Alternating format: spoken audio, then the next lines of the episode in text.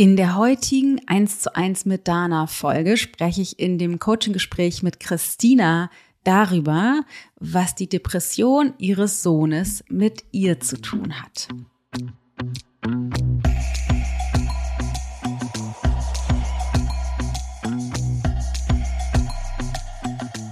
Habe einen Sohn, der ist 14, der Nico, und der hat eine Depression so seit einem guten Jahr und hat sich auch sehr zurückgezogen und sehr isoliert. Und ich sehe ja schon, dass, dass ich damit auch zu tun habe und gucke gern so, so aufs System und gucke nicht nur bei ihm, sondern gucke so, was, was sind das für Ursachen und was kommt von mir. Insofern ist mir dann sehr viel, sind mir sehr viel Parallelen zu mir selbst aufgefallen, auch zu meiner eigenen Kindheit, meiner eigenen Jugend. Und äh, ich habe das Gefühl gekriegt, er baut irgendwie alles nach, was, was ich vorher gemacht habe.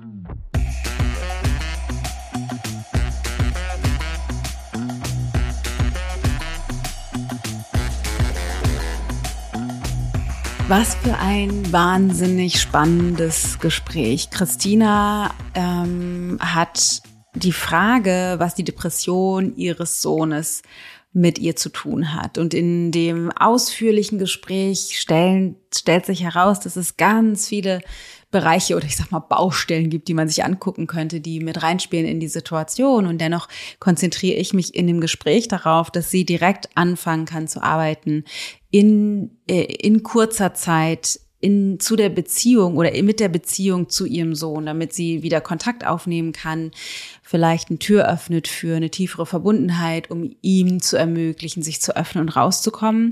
Und gleichzeitig gibt es einige ähm, Felder, die sichtbar werden, die auch spannend sind, wie die damit zusammenhängen zwischen ihrem Partner, also dem Vater von, von Nico, von ihrem Sohn, mit dem sie lange nicht mehr zusammen ist, von der Trennung von dem zweiten Sohn, von den beiden, der da noch mit drin hängt, von der Vergangenheit und wie sie sich gestaltet hat. Ähm, da ist wirklich, wirklich viel drin. Ich wünsche dir ganz, ganz, ganz, ganz gigantisch viele Erkenntnisse und Freude mit dieser Folge. Aber ganz kurz noch in eigener Sache. Und zwar haben wir entschieden, die Tür für Bewerber für die Ausbildung noch einmal zu öffnen. Wir sind gerade mittendrin noch in der Bewerbungsphase mit allen denjenigen, die auf der Warteliste sind oder waren. Aber es zeichnet sich ab, dass noch ein paar Plätze frei sein werden. Und deshalb öffnen wir die Tür noch mal noch aus und haben uns auch entschieden, noch mal ein bisschen tiefer einzusteigen in das Thema Ausbildung, weil wir natürlich bisher sehr wenig Informationen über die Ausbildung überhaupt rausgegeben haben. Und deswegen werde ich am 31. März abends ein Info-Webinar geben. Also es geht wirklich konkret um die Ausbildung. Ich erzähle dir, wie läuft die Ausbildung ab, wie ähm, arbeiten wir, was passiert an den Wochenenden, den Deep Dive Sessions, den Supervisions-Sessions, wie ist die Ausbildung aufgebaut, was lernst du, was lernst du auch nicht, was ist die Grundlage meiner Methode, wieso habe ich ähm, die Ausbildung Ausbildung so konzipiert, wie ich sie konzipiert habe und vieles, vieles mehr. Wir können uns kennenlernen, du kannst alle deine Fragen stellen. Ähm, also wenn du Bock hast, da dabei. Wenn du da keine Zeit hast, aber dich das interessiert, melde dich trotzdem an. Wir schicken dir die Aufzeichnung. Das Ganze ist kostenlos und anmelden kannst du dich auf ichgold.de slash Ausbildungsinfo. ichgold.de slash Ausbildungsinfo. That's all. Lass uns reinstarten.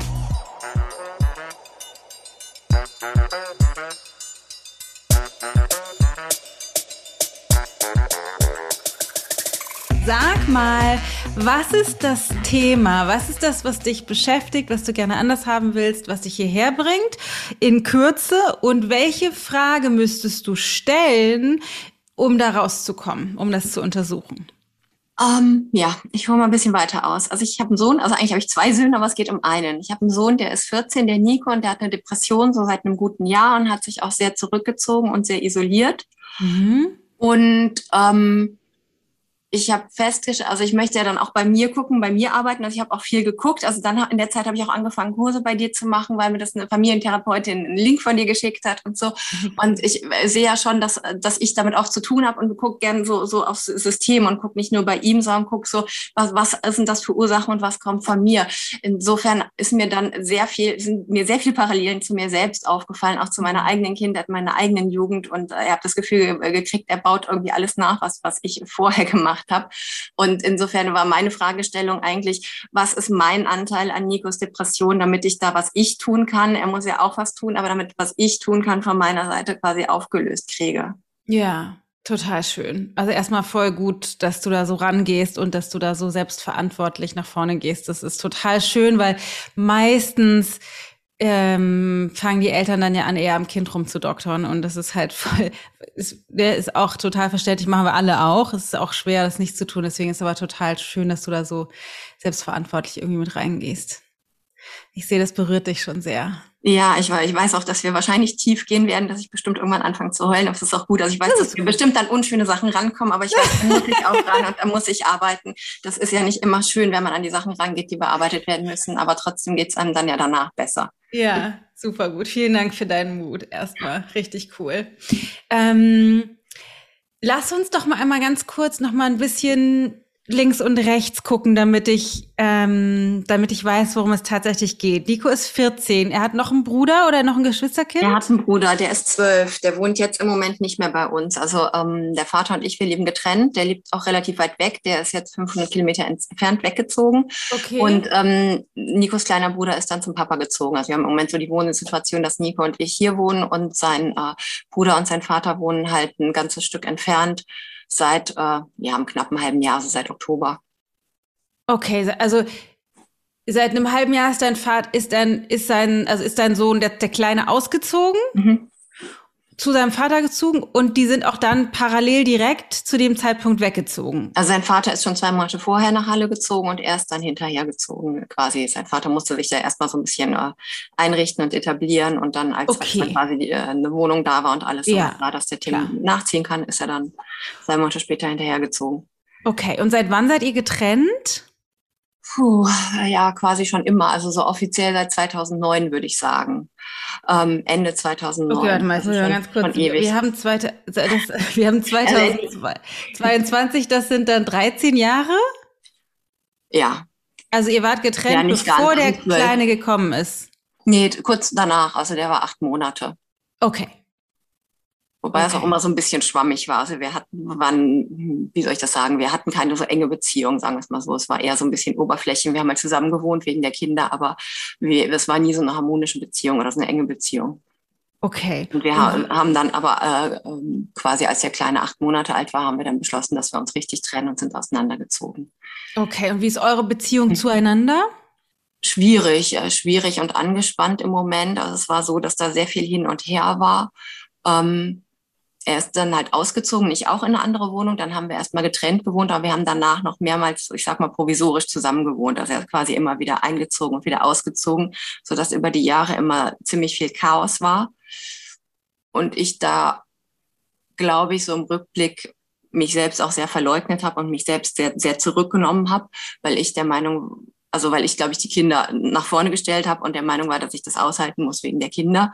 Mhm. Und ähm, seitdem ich das nicht mehr aushalte und Grenzen setze, ist es dann auch sehr konfliktbelastet gewesen. Okay. Aber das tut mir auch gut, dass wir jetzt endlich Distanz reingebracht haben. Also mir tut es auch gut, dass er weiter weg ist und, und dass wir nicht so viel Kontakt haben.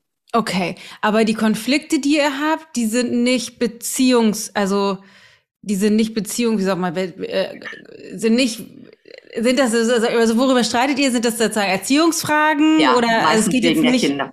Ja, mhm. okay. Und äh, bist du in Partnerschaft? Nein. Auch seitdem nicht gewesen? Nein. Und ist er in Partnerschaft? Mhm. Auch seitdem nicht gewesen? Mhm. Okay. Okay. Ähm, schon einmal kurz, um das Gesamtbild einmal, einmal zu finden. Dann, Nico, hast du gesagt, heißt dein Sohn, mhm. der Große. Ähm, oder vielleicht ein, ein, eine andere Komponente noch. Wer hat wann und wie entschieden, dass der Kleine, wie heißt der Kleine? Tim. Tim? Mhm. Wie, dass Tim zu seinem Papa zieht? Er hat das im Prinzip selber entschieden. Also er war immer schon so ein totales Papakind und total auf seinen Papa fixiert. Also schon als er fünf war und wir hatten so Konflikte miteinander, ist er schon immer abgehauen zu seinem Papa gerannt. Da wohnte der noch quasi vor der Haustür und ist dann ständig dahin gelaufen, hat gesagt, dass er bei dem wohnen muss. Und der war immer sehr auf seinen Papa möchte. Und der war immer sehr auf seinen Papa fixiert. Und als der umgezogen ist, hat der ähm, dann auch direkt gesagt, dass er zu ihm ziehen will. Und dann haben ja. wir noch ein bisschen gewartet, dass sich da die Situation ein bisschen stabilisiert ja. und etabliert, dass er nicht so direkt mitzieht in, in, in so nichts. Also er musste ja auch erstmal eine Wohnung finden und ja. äh, die geeignet ist äh, für, für dann die beiden. Aber ähm, das war eigentlich für Tim schon immer klar, dass er bei seinem Papa wohnen will. Okay. Und wie war das für euch, also wie war das für dich, wie ist das für Nico und wie ist das für ähm, den Papa, wie heißt der Papa? Michael. Michael, wie ist das für Michael? Also sag, sag mal die einzelnen Positionen, wie ist das für dich? Es ist okay, weil es auch richtig viel Konflikte rausgenommen hat. Also wir hatten ja auch viele, Tim und Nico hatten viele Konflikte und ich hatte mit Tim auch viele Konflikte. Und ich habe mit Nico eigentlich wegen der Depression schon eine riesen Baustelle. Insofern hat es eigentlich erstmal verdammt viel Druck rausgenommen. Okay. Und wie ist das für Nico? Ich glaube, gemischt. Er war immer extrem auf den Tim fixiert, was den Tim da natürlich auch total genervt hat. Aber der hatte zwischendurch auch Phasen, wo er nicht gesprochen hat. Also er hat mit mir fünf Monate fast gar nicht gesprochen und, und mit seinem Papa dann auch zeitweise nicht. Also die Phasen, wo er sich komplett zurückgezogen hat und fast gar nicht gesprochen hat. Mit Tim hat er immer geredet. Der war so immer seine Hauptbezugsperson, so ein bisschen so der Strohhalm, an dem er sich festgehalten hat, was hat für Tim natürlich auch irgendwie ziemlich viel Belastung gemacht. Das heißt, für Nico war es so, dass natürlich irgendwie eine Bezugsperson weggegangen ist, aber gleichzeitig auch jemand, mit dem er mega viel Streit und Konflikte hatte. Und ähm, deswegen war es, glaube ich, so mit sehr gemischten Gefühlen. Ich hatte erst die ersten Tage das Gefühl, dass ihn das ziemlich runterzieht. Aber er sagt jetzt auch, wenn Tim zu Besuch ist und der ist wieder weg, sagt er, dass es halt schön ruhig ist, wenn Tim nicht da ist. Also er, er zieht sich ja sowieso sehr zurück. Also er genießt so ein bisschen die Ruhe, dass er nicht diese Konflikte hat und, und so quasi sich zurückziehen kann, machen kann, was er will. Mhm. Aber andererseits war der natürlich auch für ihn immer so die Hauptbezugsperson, weil die auch äh, relativ wenig Abstand haben und fast im selben Alter sind und immer sehr aufeinander fixiert haben, waren und viel miteinander gemacht haben. Und ich glaube, der würde sich den Tim mehr in der Nähe wünschen, aber dann auch mit mehr Harmonie. Also der Tim war jetzt da und als er weggefahren ist, hat Nico halt gesagt, er, er ist total, findet es total schade, dass der Nico, äh, Tim ihm gegenüber immer noch so ablehnend ist. Also er hatte sich halt gewünscht, dass es dann vielleicht harmonischer wird und der, der äh, mehr auf ihn zugeht. Also ich glaube, er wünscht sich den Tim eigentlich mehr in seiner Nähe, aber dann auch harmonischer und nicht, dass da so viele Widerstände kommen und der ihn immer quasi wegschubst innerlich. Mhm. Okay. Genau, okay. Also das ähm, nur um das einmal sichtbar zu machen, ohne dass wir da zu diesem Zeitpunkt reingehen, wenn du sagst, ähm, der wünscht sich den Tim in der Nähe, aber ohne, dass er ihn wegschubst und ohne so viel Widerstand, klingt das so ein bisschen, als wäre der Konflikt in dem Moment, also ich sag's mal, der böse Tim schubst den Nico weg ähm, äh, und ist sozusagen im Widerstand. Das ist ja, das ist ja beidseitig zu 100 Prozent. Ne? Also es ist das das erschaffen die sich beide. Nur, nur um das einmal sichtbar zu machen, rein sprachlich, was da durch dich hindurch spricht. Äh, der arme Nico, der, der äh, von seinem Tim zurückgestoßen wird. So. Ich weiß das schon. Also ich habe das jetzt so formuliert, weil das sein, seine Formulierung vor ein paar Tagen war, wie er das war. Ja. Aber ich weiß schon, die haben, waren immer sehr eng, aber der Nico hat den Tim auch immer sehr dominiert. Und das ist deswegen kommen vom Tim auch so viele Widerstände, weil der immer ja. sehr dominiert wurde und sich da sehr frei strampeln muss. Ja, genau. Das, sehe, ich sehe schon auch beide Seiten. Ja, okay, sehr gut. Wie ist das für Michael? Ich glaube, der findet das gut. Also, dass der Tim bei ihm wohnt, findet er auf jeden Fall gut. Die kommen gut miteinander klar, die sind sich auch sehr ähnlich. Mhm. Und ähm, ich glaube, der wird sich mehr, mehr Nähe mit Nico wünschen. Ja. Aber ähm, versteht, glaube ich, auch nicht so ganz, dass das im Moment halt einfach nicht geht, weil es dem Nico nicht gut geht. Also ich glaube, er nimmt das immer noch nicht so ganz wahr, dass der Nico halt nicht so in der Lage dazu ist. Also er wünscht sich immer, dass der den besucht. Und äh, für Nico ist das einfach zu viel. Der kann jetzt nicht irgendwie sechs Stunden Bahn fahren oder so. Der sagt, ihm ist das zu anstrengend, der schafft das nicht. Und ja. er fühlt sich dann eher von seinem Vater unter Druck gesetzt. Also ich glaube, für, für mich heißt das. Hm? Sagt er? Hat er gesagt, ja. Er ja, hat, okay. Sein Vater hat am Wochenende zu ihm gesagt, dass er, ähm, dass er möchte, dass er ihn besucht.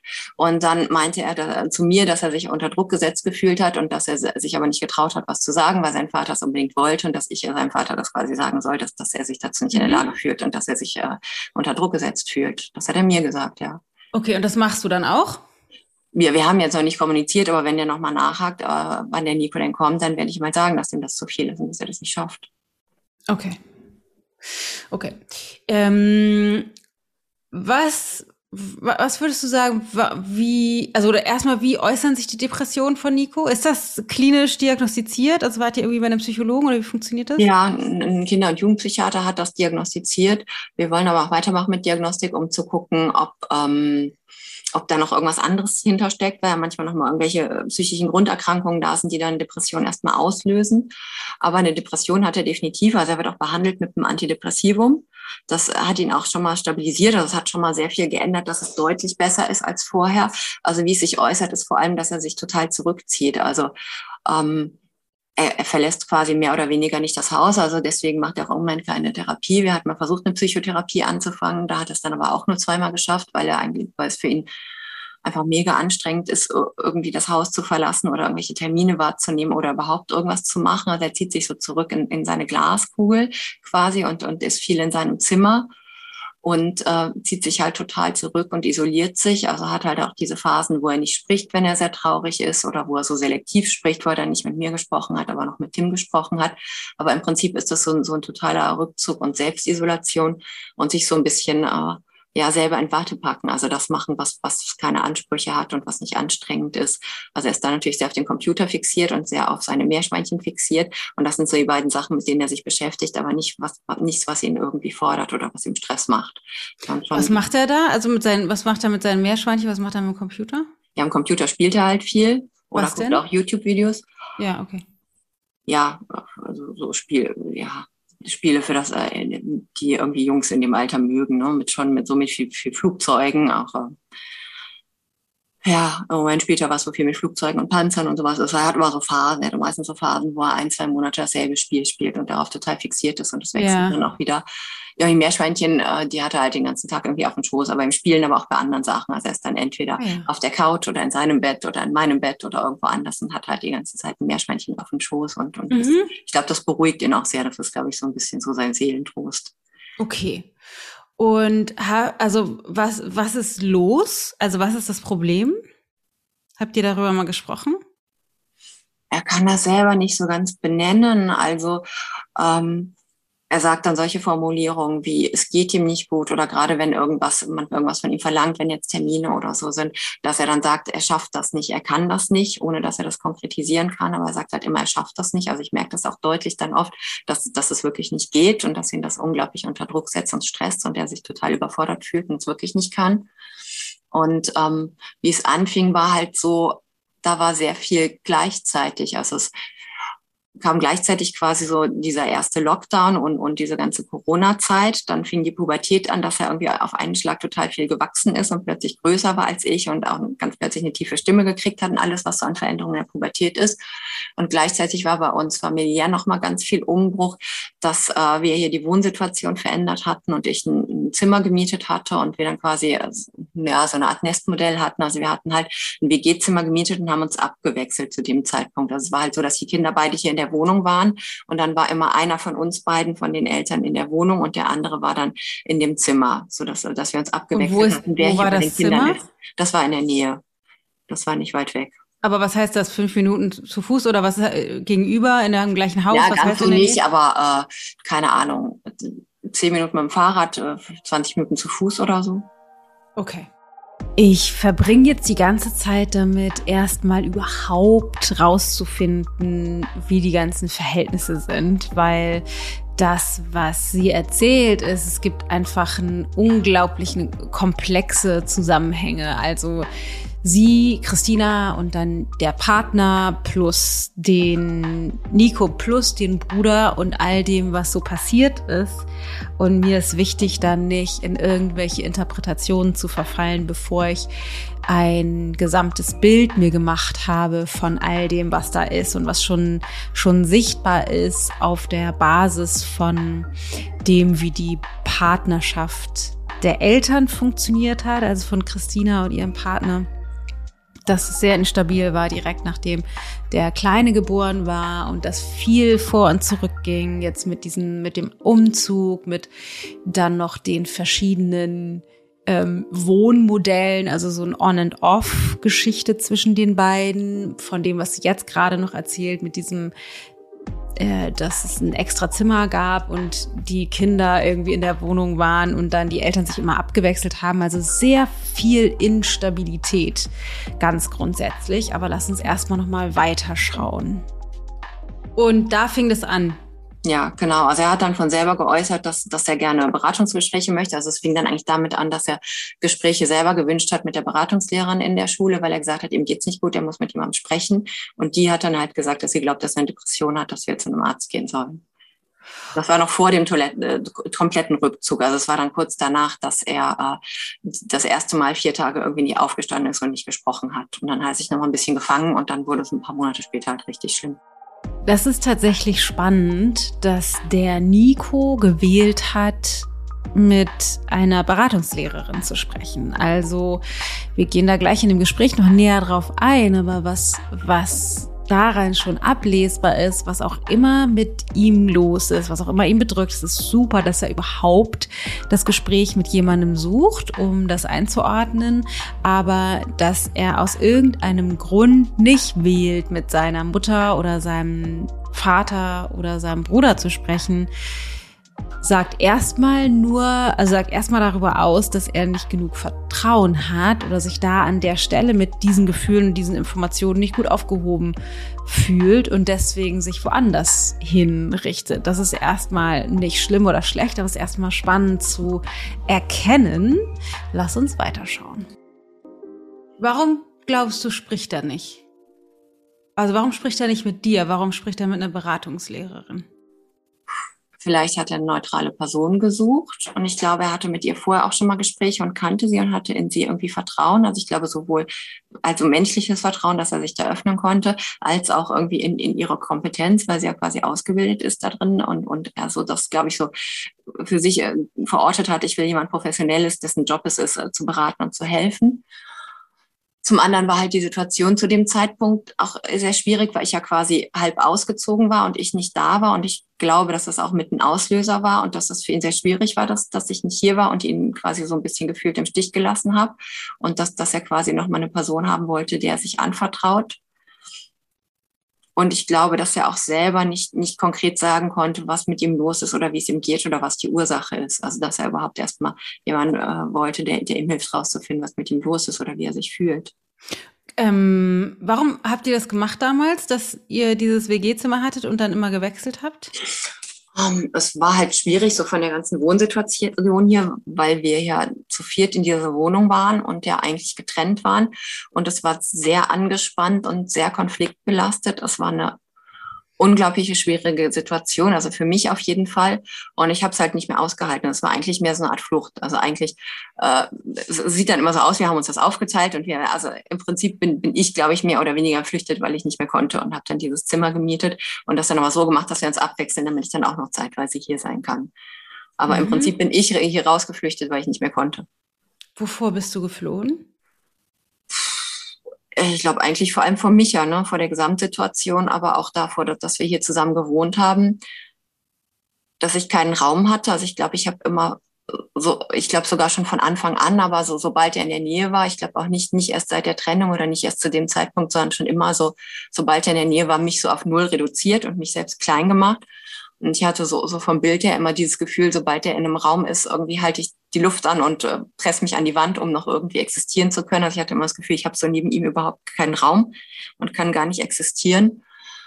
Und habe mich halt das auch selber natürlich noch gefördert, indem ich mich klein gemacht und, und, und irgendwie quasi in, in der Ecke versteckt habe.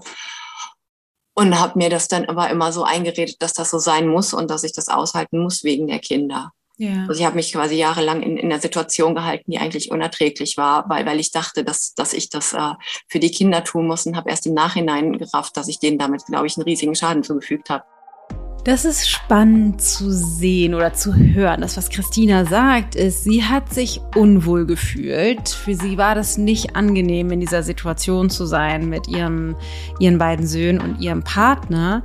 Und ihre Reaktion darauf war Flucht. Flucht in eine andere Wohnung, innerliche Flucht, also den Mund zu halten, sich in der Ecke zu stellen, nichts mehr zu sagen, nicht sich mitzuteilen mit dem, was sich berührt, sondern irgendwie das auszuhalten, auf eine Art und Weise da zu bleiben, aber gleichzeitig irgendwie zu verschwinden. Das ist ein bisschen ähnlich zu dem, was Nico macht, was ähm, spannend ist einfach zu beobachten, weil Kinder natürlich nachahmen, weil die aus unserem Verhalten lernen. Ja, also ja, wir alle fügen unseren Kindern Schaden zu, dass, um das einmal zu relativieren, ähm, das, ne, also einfach nur um dich da rauszuholen, um dir da, dass du dir, dir jetzt unglaubliche Vorwürfe machst. Du hast unter Garantie richtig viele Fehler gemacht. Ich auch. dein Mann auch oder dein, dein Freund oder Ex-Partner auch, äh, mein Mann auch. Also das, das kann man einfach als Eltern nicht verhindern und wir handeln zu jedem Zeitpunkt so gut, wie wir es können. Auch wenn das aus den Augen unserer Kinder wahrscheinlich nicht reicht. das, das ist das Dilemma, in dem wir alle immer drin stecken, das einmal, nur um das einmal, einmal zu relativieren. Ähm, okay, erstmal vielen Dank fürs Teilen der gesamten Situation. Ich habe das Gefühl, ich kriege ein bisschen besseres Bild, was da generell los ist. Und als Ausrichtung für unser Gespräch heute, ähm, wir wer, also ne, es gibt wahnsinnig viele Richtungen, in die wir gucken könnten, sollten, in die, ne, also alle möglichen Richtungen, die funktional wären zu untersuchen, ne, zu gucken, was ist, also was ist das Problem zwischen dir und deinem Partner gewesen? Also was, was ist sozusagen die Beziehung, von der Nico gelernt hat? Das, das wäre zum Beispiel eine Sache, die man angucken könnte. Dann wäre es aber auch wichtig zu gucken, wie, wie ist die Geschwisterbeziehung und wie ist die Geschwisterdynamik im Verhältnis zu den Eltern. Also dass die, die Kinder lesen immer in dem Buch der Eltern oder bedienen sich aus dem Mindfuck-Buffet von ihren Eltern ähm, und entwickeln Strategien, sich in Relation zu den Eltern zu verhalten. Also jedes einzelne Kind in Relation zu den Eltern, aber gerade wenn man ein Geschwisterkind hat, ähm, dann entstehen dort eben auch sowas wie Allianzen oder das Gegenteil davon in Relation zu den Eltern. Deswegen wäre auch das eine spannende Frage. Ähm, wobei ich gerne, also gerne heute das tatsächlich erstmal nicht, also es sei denn, wir kommen da durch Umwege doch noch hin nachher oder streifen den einen oder anderen Bereich, ähm, würde ich gerne erstmal mich direkt mit deinem System und dem, was, was Nico sozusagen angeht, beschäftigen, weil ich glaube, da sozusagen die, die äh, unmittelbarste Möglichkeit ist, auch in Handlungen irgendetwas um, zu verändern oder umzusetzen nach vorne raus. Einfach nur, dass du das weißt. Wir werden halt in der Zeit, in die, die wir jetzt hier rein investieren, nicht das gesamte System aufräumen können, das, ne, das braucht halt irgendwie einen längeren Zeitraum. Also einfach, um das einmal in Relation zu setzen. Und doch ist meine Absicht, dass wir gucken, dass wir ein Fundament schaffen können, was deine Beziehung zu Nico oder auch dich in deinem Familiengefüge, in dem du ja drin steckst, ähm, in, mehr in Integrität sozusagen positionieren zu können und ausgerichtet an deiner inneren Wahrheit handeln zu können, so dass du gegebenenfalls auch Nico auf eine andere Art und Weise erreichen kannst. Aber versprechen kann ich das natürlich nicht.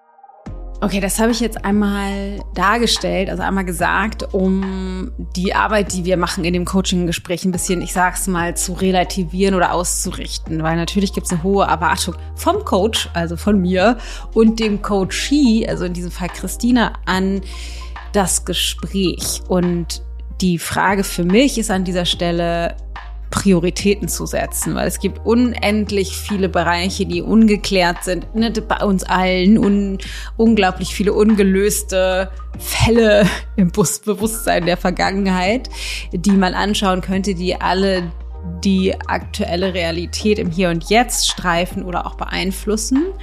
Und meine Absicht mit Christina ist aber, dass wir Handlungsstrategien ableiten können, so dass sie direkt etwas verändern kann in der Beziehung zu ihrem Sohn. Weil das ist das, also geguckt von dem, was ist gerade am akutesten, ist es am wertvollsten, wenn sie lernt oder wenn sie vielleicht neue Handlungsmöglichkeiten mitnimmt mit Nico, so dass sie ein neues Vertrauensverhältnis aufbauen kann, dass sie vielleicht Aspekte gerade rückt und da ähm, bleiben wir sozusagen in diesem Gefüge und gehen nicht zu sehr in die Tiefe in andere Richtungen, die wahrscheinlich auch relevant und wichtig sind für das, was mit Nico passiert oder was, wie, wie Nico wählt, sich zu verhalten.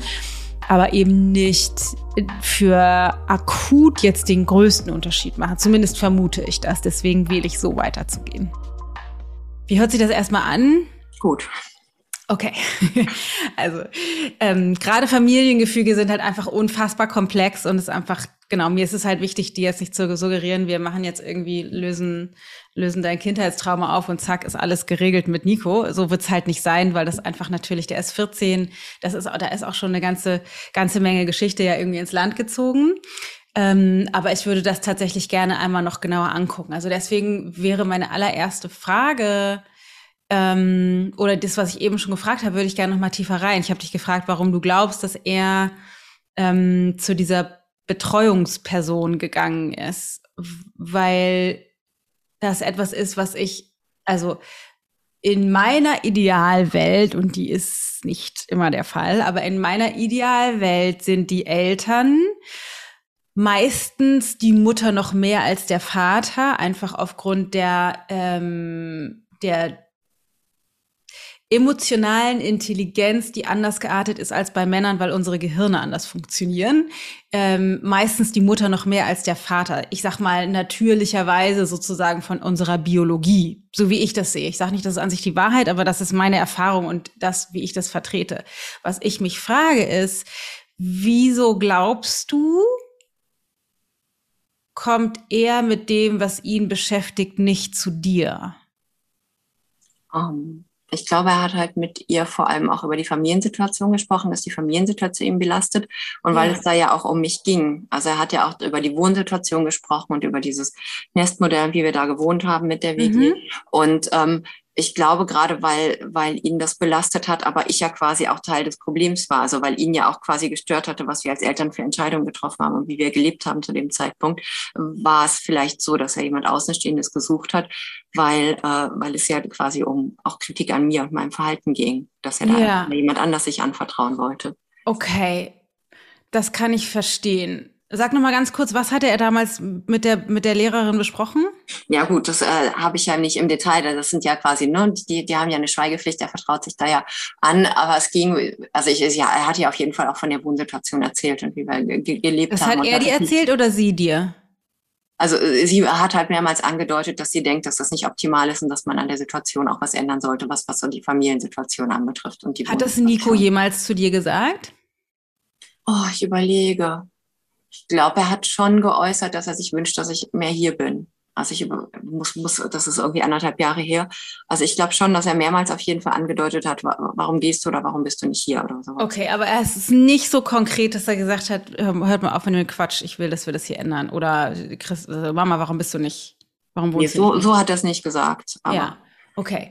Weil dann, ich, das ist, ist natürlich eine, eine ist natürlich total nachvollziehbar, dass es leichter ist, zu einer Betreuungslehrerin zu gehen, als zu dir zu kommen, wenn du sozusagen Teil des Problems bist. Und dennoch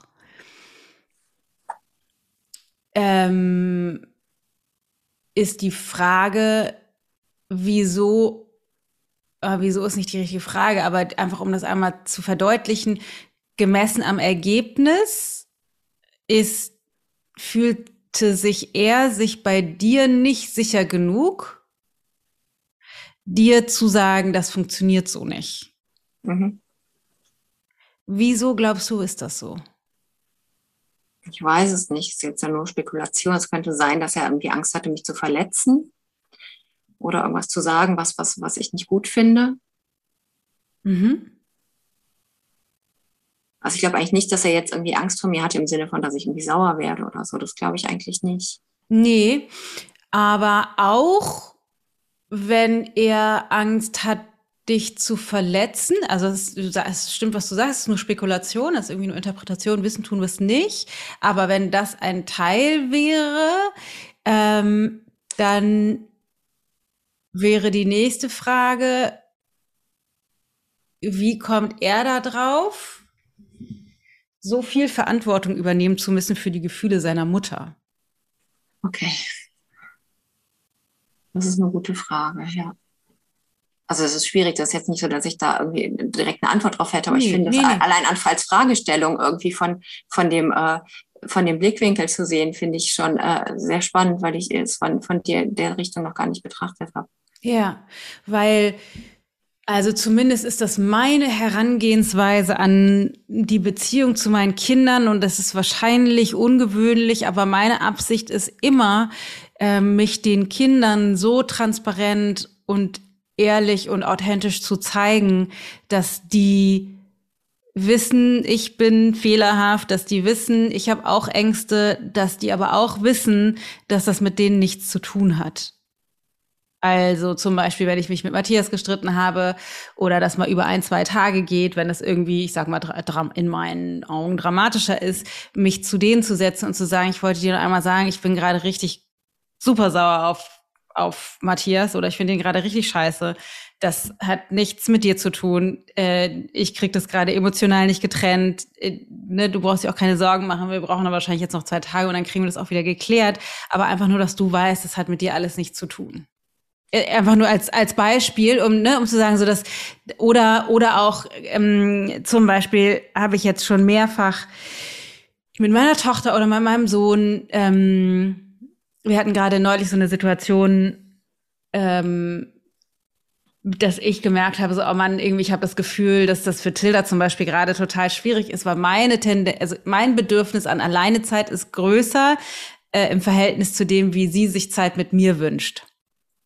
Dann bin ich zu ihr gegangen und habe gesagt, weißt du was, ich, ich merke, ich mache mir irgendwie äh, Stress, weil ich die ganze, ich merke, du hast oder habe sie auch gefragt, du wünschst dir eigentlich mehr Mama-Tilda-Zeit, oder?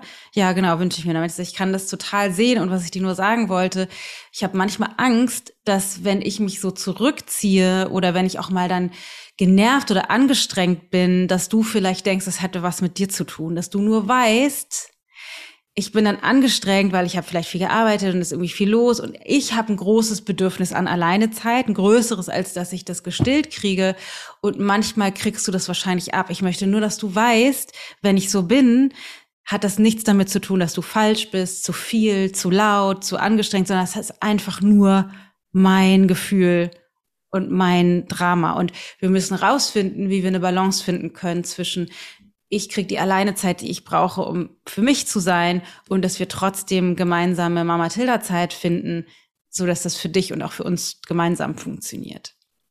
Einfach nur als Beispiel für für die Transparenz, wie der der um dem Umgang mit den Gefühlen, die da sind, weil die Kinder kriegen alles mit. Viel besser als wir das mitkriegen. Das heißt, die von dem Moment, wenn die geboren werden, kriegen, ne, wenn wir, wenn du davon ausgibst, es gibt eine, also eine kognitive Ebene, es gibt eine, ähm, es gibt aber auch eine emotionale und eine energetische Ebene.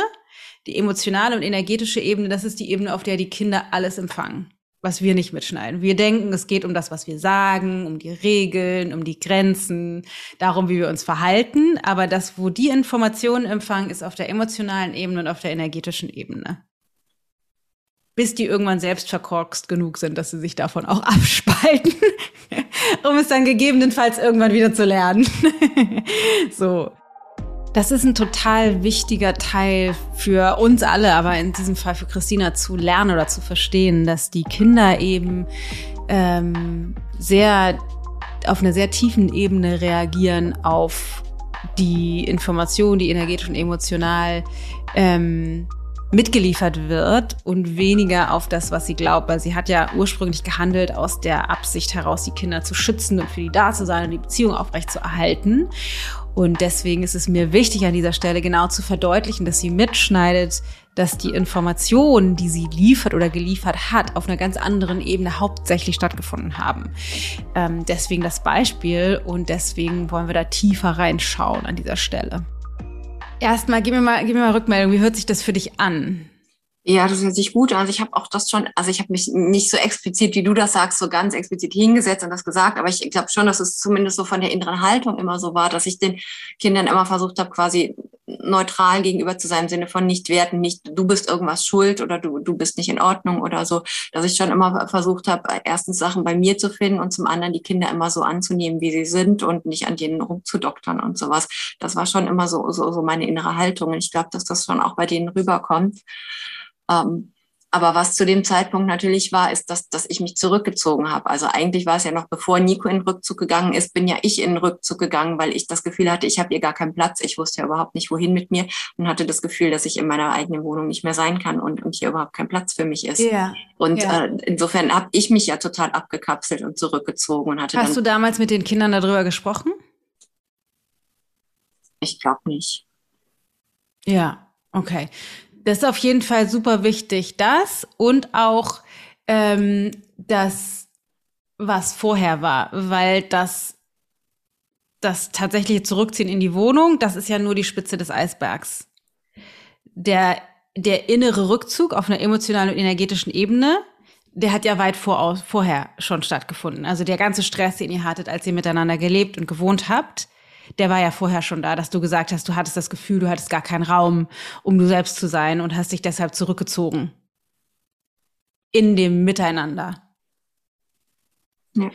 Das heißt, du hast dich der, die, der Auszug oder diese Wohnung oder dieses Zimmer, das war das war wahrscheinlich eine Folge von relativ, oder müsstest du sagen, also eine, ob das stimmt, aber meine Vermutung ist, dass es eine Folge ist von einem relativ schon lang vorher stattgefundenen Rückzug. Ja, das schon. Also eigentlich schon, schon, schon immer. Also auch schon, als wir noch zusammen gewohnt haben, als die Kinder ge ge geboren wurden, da war ich eigentlich schon im Rückzug und habe immer versucht, mich, mich selber zurückzunehmen und damit ich ihm nicht irgendwie auf die Nerven gehe oder so. Also ich habe ja. schon immer von Anfang an versucht, mich, mich äh, selber irgendwie äh, ja, keine Ahnung, meine Existenz zu, zu äh, wegzuradieren quasi. Also ich habe mich schon immer klein gemacht und versucht, nicht äh, möglichst wenig irgendwie irgendwem auf die Nerven zu gehen und anzuecken. Ja, so wie Nico das jetzt macht. Ja. Mit welcher Begründung hast du versucht, nicht anzuecken und dich zurückzuziehen? Was war deine Begründungsgeschichte?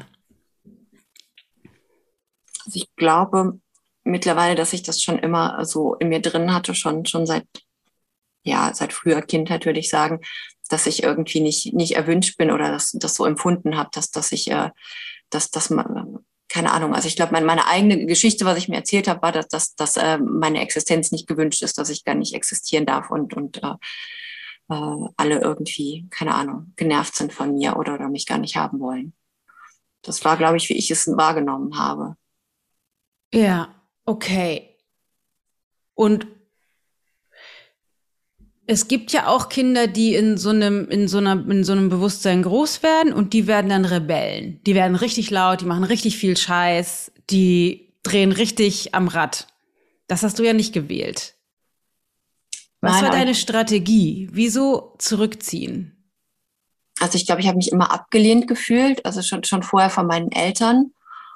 Ähm, ich hatte, also als kleines Kind hatte ich halt auch relativ viele Konflikte mit meinem Vater und ich glaube, ich habe mich da sehr abgelehnt gefühlt und, und habe dann schon da war ich aber auch noch nicht, nicht so still und ich glaube, ich habe das dann quasi nachgebaut, indem ich immer wieder mir die Ablehnung geholt habe. Also dann nicht nur bei, in meinem Elternhaus, sondern dass ich mir das auch von außen geholt habe, so bei Mitspielern ja. und Freunden und so, dass ich eigentlich immer wieder diese selbe Situation habe, dass ich das Gefühl hatte, ich werde abgelehnt und bin nicht erwünscht und deswegen dann komplett dicht gemacht habe. Also ich hatte dann auch genau in Nikos Alterphasen, wo ich quasi fast nicht gesprochen habe und mich total zurückgezogen habe und keine Kontakte hatte und wo ich da aber auch äh, auf Ablehnung von außen quasi reagiert habe, wo, wo mir signalisiert wurde, wir wollen nichts mit dir zu tun haben, dann habe ich halt dicht gemacht und mich zurückgezogen und abgekapselt. Ja, und um es kurz zu korrigieren, das, wie du es gerade formuliert hast, ich habe sozusagen auf Ablehnung von außen reagiert. Wer ist da der Täter und das Opfer in dem Szenario? Ja, ich habe mir das wahrscheinlich selber inszeniert, ja. ja, genau. Mittlerweile klar. Also dass der in, in dem einfach nur rein sprachlich, wie es gerade aus dir rausgepurzelt kam, sind die anderen der Täter. Die anderen, die irgendwie dich abgelehnt haben und du bist das Opfer, du hast darauf reagiert. Ja, mir ist erst in letzter Zeit klar geworden, dass ich das wahrscheinlich selber gebaut habe, weil ja, ich das, alles was, was ich von meinen Eltern irgendwie internalisiert hatte, genau. ähm, ja. äh, immer wieder reproduzieren wollte, um mir das zu bestätigen, dass, dass ich also scheiße bin und keiner was mit mir zu tun haben will. Genau, nur dass du, dass du das verstehst, so wie du sprichst und Sprache ähm, ist, äh, ist etwas, was schneller funktioniert als unser, unser bewusster Verstand, weil Sprache kommt wird eher gesteuert aus dem Unterbewusstsein. Du denkst ja nicht darüber nach, welche Worte du wann wie wählst und dann denkst du über das Wort nach und dann sprichst du das Wort aus, sondern die Sprache kommt. Das heißt, Sprache entlarvt oft etwas, was unter der Wasseroberfläche liegt. Das heißt, das, was dich sagen lässt, naja, ich habe halt auf Ablehnung reagiert, ist die Haltung von ich bin arm dran und das waren die Blöden. Auch wenn ein Teil von dir beginnt zu verstehen, okay, das ist nicht die ganze Wahrheit, ich habe mir das selber kreiert oder ich habe das auch mit erschaffen, um mir die gleiche Geschichte, Geschichte zu reproduzieren. In der Tiefe gewandelt ist das noch nicht, sonst würde dein System das so nicht jetzt formulieren. Okay, einfach nur fürs, fürs Bewusstsein, aber das, die Sprache, das, ne, oft sagen dann, sagen wir dann, nee, das habe ich gar nicht so gemeint oder ja, das habe ich dann falsch formuliert. Nee, das stimmt nicht. Das, was du gesagt hast, ist das, was das sichtbar macht, was in dir noch tiefer drin schlummert. So, also nicht so schlimm, ist schon okay. Wir fühlen uns ja alle immer wieder als Opfer, ist auch total okay. Es ist nur wichtig für dich auch zu verstehen, du steckst in dieser Haltung noch drin. Also das ist Teil deiner Identität nach wie vor, zu einem großen Teil. Und das bestimmt deine Interaktion mit allen Menschen in deinem Leben, unter anderem mit Nico. Okay. Auch mit Tim, auch mit Michael. Also du, du, so wie die meisten Menschen, inklusive mir, neigen dazu, sich erstmal als Opfer zu fühlen, als ich reagiere auf das, was in meinem Außen passiert. Das ist total okay, dass das so ist. Nur wichtig gerade jetzt, dass du dir das bewusst machst. Okay, interessant. Ich kreiere immer noch diese Opfergeschichte. Also ich fühle mich immer noch als Opfer der Umstände, als Opfer von Michael, als Opfer von Tim, als Opfer von Nico. Das ist jetzt ein wichtiger Teil, ein wichtiger Aspekt von Weiterentwicklung, wie ich das eben jetzt in dem Gespräch Christina gegenüber schon ausgeführt habe. Also, dass wir oft denken, oh, ich habe das falsch formuliert oder nein, das meinte ich nicht so oder das kam irgendwie blöd raus. Und solange wir glauben, dass das der Realität entspricht, ich habe das ja eigentlich anders gemeint, sind wir nicht in Kontakt mit dem, mit der darunter liegenden Wahrheit bezogen auf das System unter der Wasseroberfläche, was uns noch am Arsch hat. Das, was durch uns hindurch spricht. Das heißt, alles, was wir sagen, ist so gemeint. Und wichtig, nicht also es gibt sozusagen das, was wir sagen und das, was wir da durchhören können. Und ich als Coach kann ähm, meistens relativ klar durchhören die Nuancen, die da mitschwingen in einem normalen Gespräch, in der Interaktion, wenn der andere sagt, so, das das war fies oder das hast du gar nicht so gemeint oder was auch immer, ähm, dann muss man das ein bisschen mit Vorsicht genießen, weil wenn du mit jemandem sprichst, der jetzt nicht dein Coach ist oder ein Coach ist, dann kann das natürlich sein, dass es da Fehlinterpretationen gibt von dem, was du gesagt hast. Das ist dann wie stille Post. Ich sag etwas, von dem ich mir nicht bewusst bin, wo das herkommt. denke, dass ich was gesagt habe, aber es wirkt noch etwas eine darunter liegende Wahrheit. Und dann ist jemand anders, der interpretiert ähm, aus seinem, also das, das, was du gesagt hast, interpretiert er durch seine Identitätsbrille und ähm, packt dann seine Geschichte dazu und interpretiert es so, dass es zu seinem System passt und es kommt was komplett anderes an. Das heißt, eigentlich ähm, kommunizieren unsere inneren Systeme miteinander, über die wir uns noch gar nicht bewusst sind. Äh, und das meine ich, wenn ich sage, wie, ist, eigentlich ist, ist Kommunikation zwischen uns, solange wir nicht unfassbar bewusst sind, ist stille Post, weil wir gar nicht wissen, worüber wir eigentlich sprechen, weil diese tieferen Systeme in uns liegen, die äh, uns am Wickel haben. Jetzt ist es für Nico wichtig, dass du gerade in eurer Beziehung anfängst, Stabilität reinzubringen. Und du hast ähm, in einigen in einigen Dingen, die du vorhin gesagt hast, gesagt so ja und er schafft das dann nicht und ich krieg das mit, er kann das dann auch nicht und ich würde das dann Michael sagen, weil er hat mir gesagt, der Michael setzt ihn unter Druck. Ähm, ich würde das dann nicht dem Michael Bescheid sagen. Ähm, die große Gefahr, solange wir noch in unserer Geschichte drinstecken und uns als Opfer fühlen, ist, dass wir ein großes Verständnis dafür haben, wenn die anderen sich als Opfer fühlen. Also wenn Nico sich als Opfer fühlt von seinem Vater zum Beispiel. Der blöde Vater setzt ihn unter Druck und der arme Nico. Und du springst rein, weil du, weil das sozusagen aus deiner, aus deiner Sichtweise auf, das, auf die armen Opfer, weil du bist ja auch armes Opfer und so würdest du auch wollen, dass man sich dir gegenüber verhält. Springst halt rein und hilfst, weil du auch tendenziell als Opfer oder aus der Opferhaltung willst, dass dir geholfen wird. Das ist, da, da stecken wir dann drin in so einem, ne, da kommen wir einfach da nicht raus, weil wir, weil wir immer aus unserer Brille gucken. Das ist alles überhaupt nicht weiter schlimm. Die Frage ist jetzt nur, wie kannst du, wie kannst du dich, weil du kannst nur, äh, egal ob das, ob du, ob das um dein, dein Verhältnis zu deinen Kindern geht, zu deinem Partner, zu deinen Eltern, du kannst nur aus dir heraus mit dir in Integrität handeln. Das ist das Beste, was du für alle machen kannst. Also du, du wirst nicht, deswegen bist du ja auch hier, weil du das schon weißt, aber du, du wirst nicht sozusagen Nico glücklich machen können. Ja. So ätzend das auch ist als Eltern, mich kotzt das auch an, wirklich, dass man das nicht machen kann, weil das ist das, ne, das, das, was uns am meisten wehtut, ist, wenn unsere Kinder nicht glücklich sind oder wenn es denen schlecht geht. Aber wir haben da keinen Einfluss drauf. Also wir können nicht deswegen sage ich an ihm rumdoktoren, wir können das nicht. Was du aber machen kannst, ist, die Beziehung zu ihm auf ein neues Level zu heben, indem du anfängst, authentischer zu sein mit dem, was bei dir los ist. Das ist jetzt auch mal noch ein super wichtiger Punkt. Und zwar ähm, ist das, glaube ich, eine der schwersten Aufgaben als Eltern, uns innerlich loszulösen von der Notwendigkeit, dass unsere Kinder glücklich werden.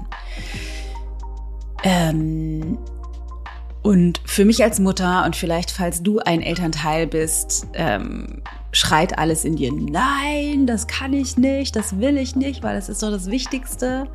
Und gleichzeitig kannst du auch da noch einmal die Sicht umdrehen, weil auch das ist für deine Eltern das Wichtigste mit dir gewesen, sehr wahrscheinlich.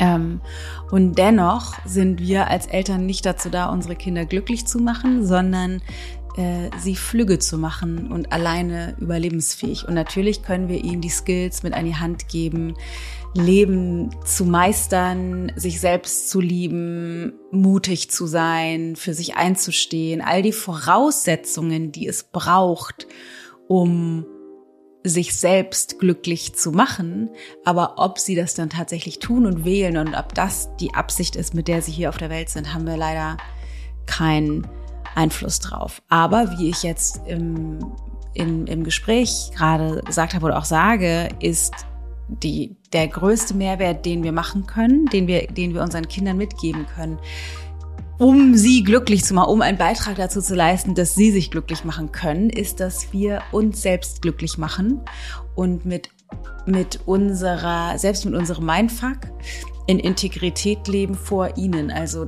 transparent sind, authentisch sind und mit ihnen unsere Innenwelt teilen. Oft haben wir eine Haltung unseren Kindern gegenüber, dass wir nur bestimmte Teile unserer Identität oder unserer Realität teilen können, weil sie es nicht verstehen, weil es nicht für sie angemessen ist, weil, keine Ahnung, Streit mit dem Partner vor den Kindern nicht, darf man nicht, ähm, Probleme, die eigenen Probleme erzählen darf man nicht. Und ich halte das tatsächlich alles für bekloppt, weil wenn wir bestimmte Teile partiell raushalten aus dem Leben unserer Kinder, dann sind das Erfahrungen, die ihnen fehlen, weil Streit gehört dazu, Herausforderungen gehören dazu zum Leben. Und wenn wir ihnen nicht die Möglichkeit geben, durch Abgucken oder zu lernen, wie wir das handhaben, dann haben, fehlt ihnen das einfach. Ähm, und die lernen eher, dass, dass, man, dass man über bestimmte Dinge nicht spricht, dass bestimmte Dinge in, äh, privat sind und in Isolation gehören und tabu sind. Und das macht Leben an sich schwerer. Was weiß Nico von deiner Beziehung oder von, von deiner Partnerschaft und von dem, wie du Michael gegenüber fühlst, gefühlt hast, dich verhalten hast? Ja, ich glaube, das weiß er schon mehr oder weniger alles, weil er war die meiste Zeit dabei und dann ja auch irgendwann im Alter, wo er Sachen mitkriegt. Also er merkt ja schon, dass wir viele Konflikte hatten. Also es war auch, als ja. er klein war, dass er mega stark darauf reagiert hat, wenn wir geschrien, also uns angeschrien haben oder so. Aber ähm, wir hatten uns auch mal unterhalten, quasi, er hat dann nochmal Sachen gefragt, als wir spazieren gegangen sind vor längerer Zeit und hat dann nochmal so, so nach meinem Leben quasi gefragt und nach, nach der Geschichte und ähm, war auch erstaunt, dass wir gar nicht so richtig zusammen waren und gar kein richtiges Paar waren und, und fand das ein bisschen komisch. Also er weiß schon, dass, dass es immer irgendwie viel Distanz zwischen uns war und dass wir nicht so, wie, wie Kinder sich das immer idealerweise vorstellen, dass die Eltern irgendwie total verliebt und glücklich und, und unbedingt zusammen sein wollen und sowas. Also er weiß schon, dass es zwischen uns immer schwierig und, und mit viel Distanz war und immer eher ein bisschen chaotisch, dass wir da so reingeschlittert sind. Ja, okay. Das ist aber tatsächlich was, also du hast jetzt gesagt, er hat auch gefragt, da hast du ihm Sachen gesagt, aber es ist was anderes zu denken, so, naja, hat er mitgekriegt, dass wir uns gestritten haben. Oder er weiß aber auch, dass ich, das stört ihn immer so. Also er denkt immer, dass ich seinen Vater ablehne, weil ihn das auch stört, dass ich quasi den auf Distanz haben will und nicht mit dem. Also es war auch vorher so, dass die nicht verstanden haben, warum ich nicht mit ihm zusammenwohnen will oder so. Also genau, es war schon so, dass Kinder sich das natürlich wünschen, dass, dass wir uns irgendwie gut verstehen und dass die mir das immer so ein bisschen zum Vorwurf gemacht haben, dass ich das nicht möchte. Aber er weiß auf jeden Fall auch, dass, dass ich da irgendwie Distanz brauche und dass ich zu seinem Vater irgendwie Abstand haben will und mit dem nicht so viel kommuniziere.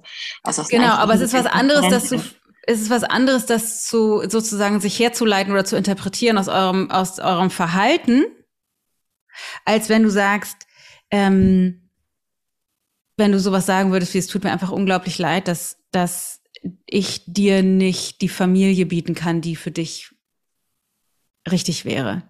Dass du dir wünschen würdest, deine Eltern sind nah und eng und zusammen und dass ich mir das aber nicht bezogen auf Michael wünsche. Weil die Beziehung zwischen mir und Michael nicht so ist, wie wir sie je brauchen. Wir passen einfach, wir gehören nicht zusammen und ähm, de deswegen brauche ich mehr Distanz zu ihm und ich kann verstehen, dass das für dich total ätzend ist, weil du dir natürlich eigentlich eine Familie wünschen würdest und es tut mir leid, dass ich dir diese Familie nicht geben kann. Es ist was anderes, wirklich konkret aus deiner Haltung heraus offen anzusprechen und zu benennen, was los ist, als, naja, der kriegt das ja mit.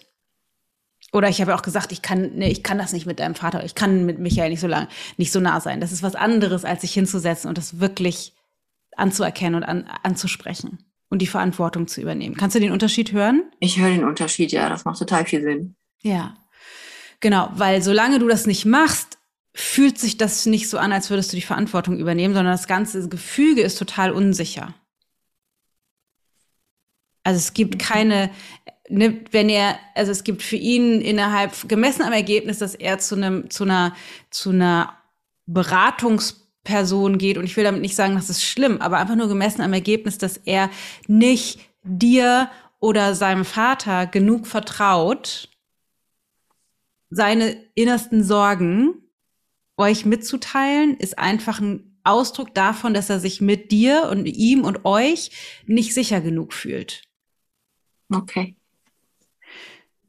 Ne, ich kenne ihn nicht, aber gemessen am Ergebnis will er lieber mit jemand anderem sprechen als mit euch.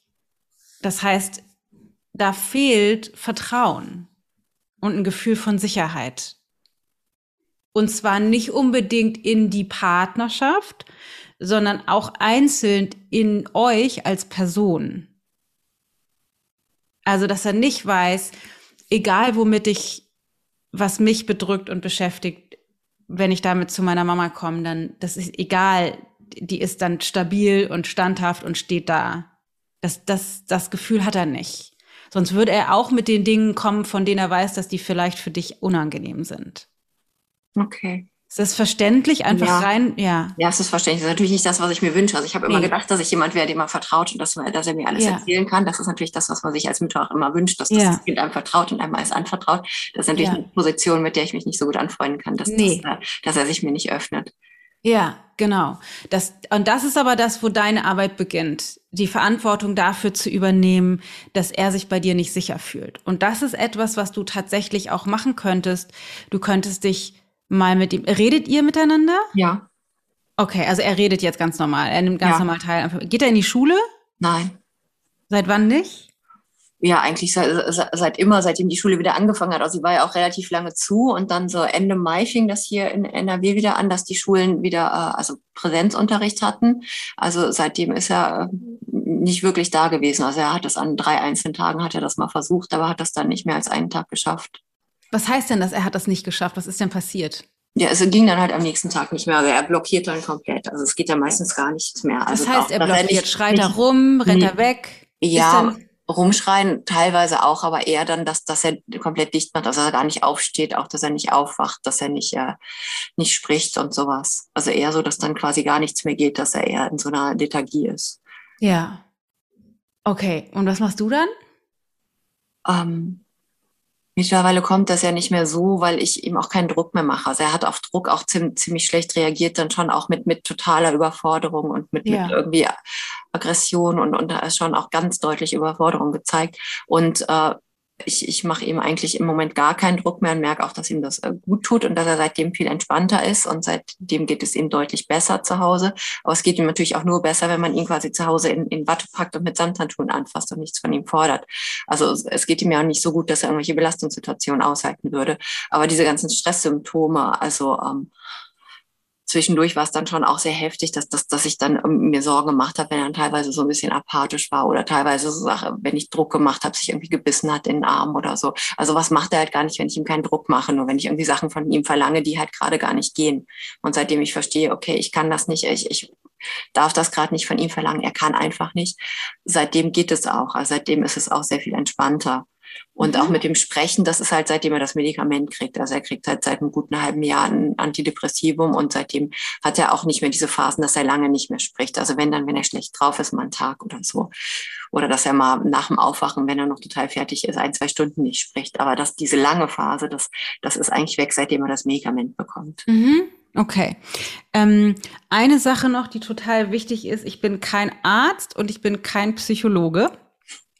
Ähm, und ich bin nicht erfahren oder nicht besonders erfahren mit dieser Art von depressiven Zuständen. Einfach nur, um das einmal einmal äh, transparent zu sagen. Ne? Das heißt, ich kann da keine medizinischen äh, Tipps oder Ratschläge oder so geben.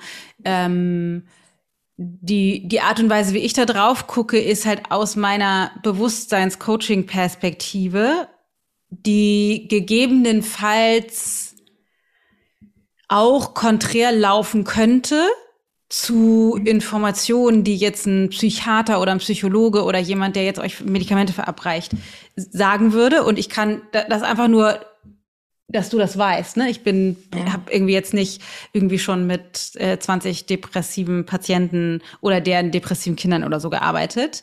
Ähm, dennoch ist es, glaube ich, hilfreich, dass wir auf diese Art und Weise in die Tiefe drauf gucken, ähm, wie du dich sozusagen positionieren kannst. Weil ähm, das, was ich raushöre, ist, dass du anfängst, dein, dein Verhalten jetzt um Nico rum zu puzzeln. Also ja, das stimmt ihn in Watte zu packen. Also äh, du hast am Anfang gesagt, dass du das Gefühl hattest mit Michael, du hattest dann irgendwie gar keinen Raum mehr. Mhm. Und es hört sich so an, als würdest du das Gleiche mit Nico inszenieren. Gibt es da in deinem Bewusstsein Parallelen, dass, dass, dass die Nikos Depression anfängt, mehr und mehr Raum einzunehmen in deinem Leben und für dich weniger Raum lässt? Ja, natürlich nimmt es einen gewissen Raum ein, aber ich habe es, ich, ich glaube, also ich nehme es nicht so wahr, dass ich mich komplett um ihn rumbaue, weil ich ja auch viele Inseln so für mich mache. Ich mache ja im Moment auch viel für mich und Sachen, die mir gut tun und gucke auch sehr nach mir. Also ich mhm. mache beides. Natürlich schaue ich sehr nach ihm, aber ich schaue auch gleichzeitig viel auf mich und ich glaube, dass ich schon sehr viel mehr in, in Einklang und in Integrität mit mir selber lebe als vorher. Ja. Dass ich schon auch gut fühle, was, was gut für mich ist und was ein guter Weg ist. Ja, okay, das ist nur wichtig, ein wichtiger, wichtiger Aspekt, den, den du einfach so ein bisschen mit dem Hinterkopf behalten musst, weil deine Tendenz, weil dein System an der Stelle noch nicht ganz geheilt ist, wie bei den meisten von uns, ähm, könnte sein, dass du das gleiche Szenario kreierst auf einer anderen Bühne. Ne, es gibt einfach da ein Risiko. Ähm, Hast du ihn mal gefragt, was er braucht und was, was er, was er sich von dir wünscht?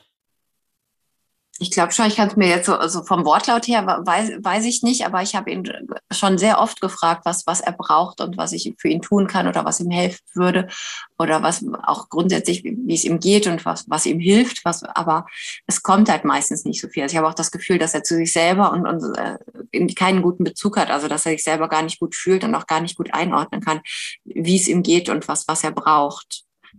Dass ähm, er schon eher von außen sucht.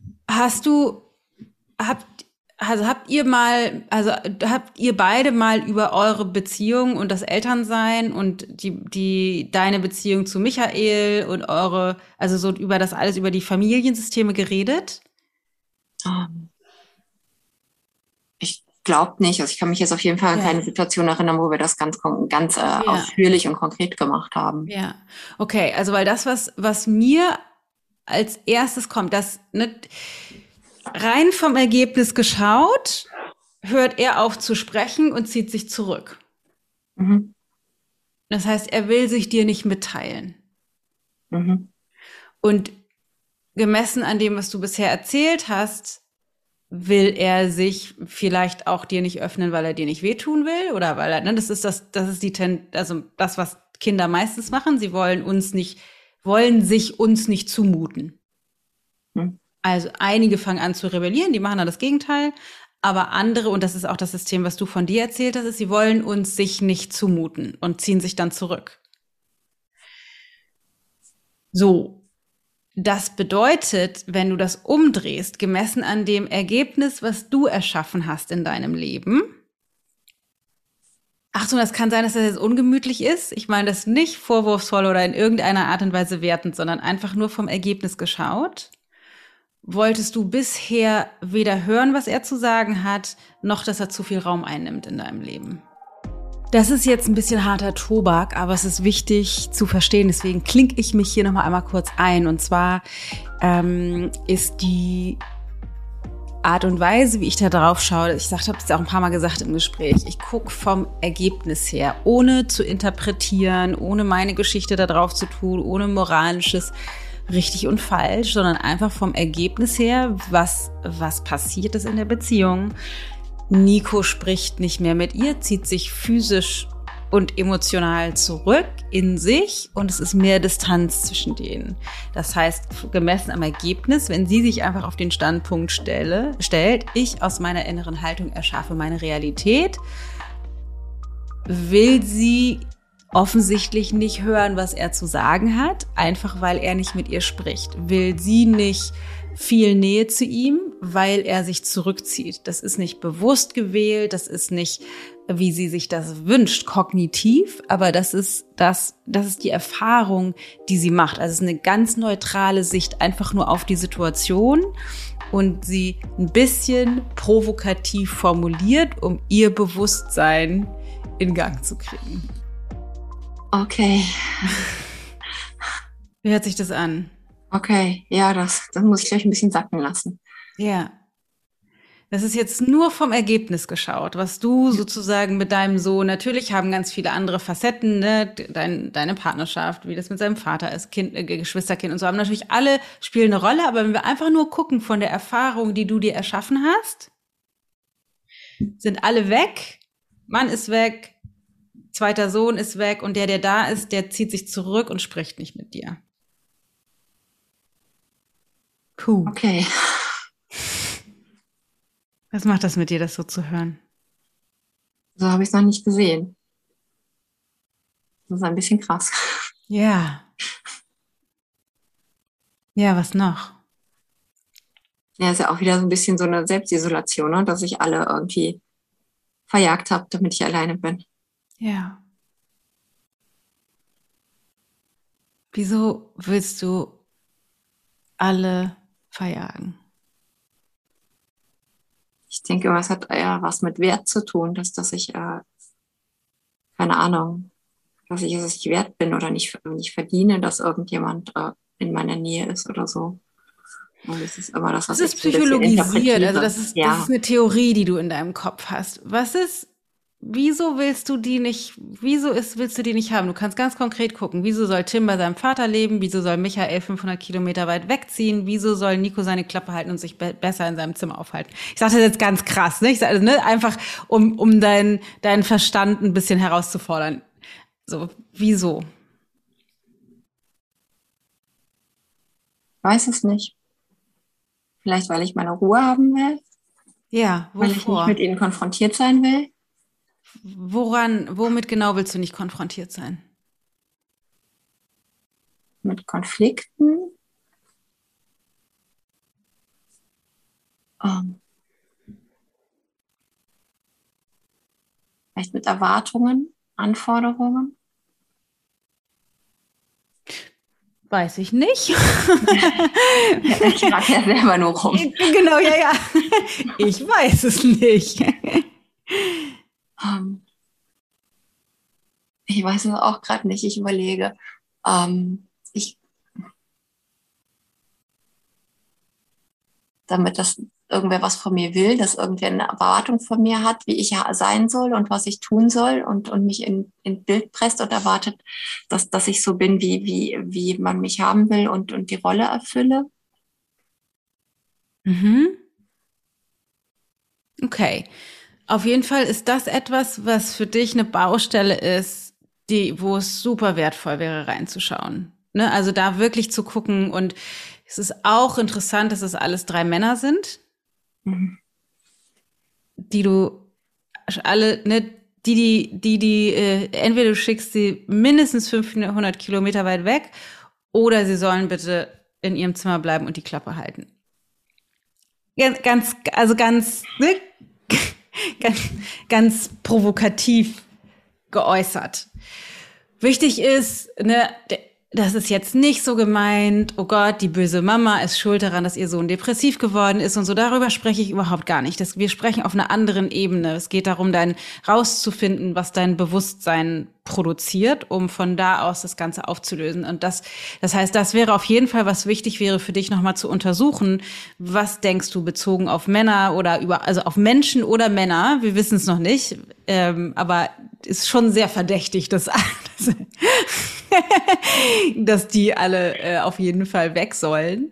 Ähm, da müsstest du auf jeden Fall nochmal hingucken, aber ich würde trotzdem gerne bei Nico jetzt bleiben für, für Handlungsstrategie, damit wir der, da, damit es da konkreter bleibt. Aber das ist etwas, wo du hingucken solltest. Und jetzt ist die Frage, was machen wir jetzt mit Nico? Und mein Vorschlag wäre tatsächlich, dass du ähm, dass du das mal anerkennst, was bei dir los ist.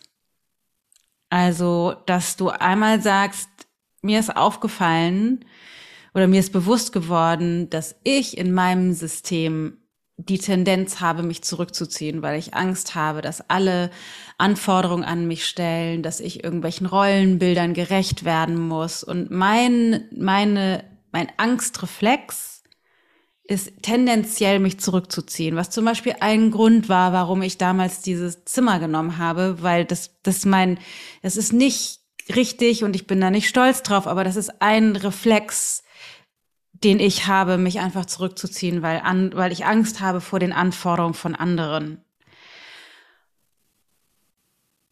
Und dann könntest du ihn fragen, oder sagen, so manchmal habe ich Angst, dass ich das weitergegeben habe an dich. Kennst du den Gedanken auch?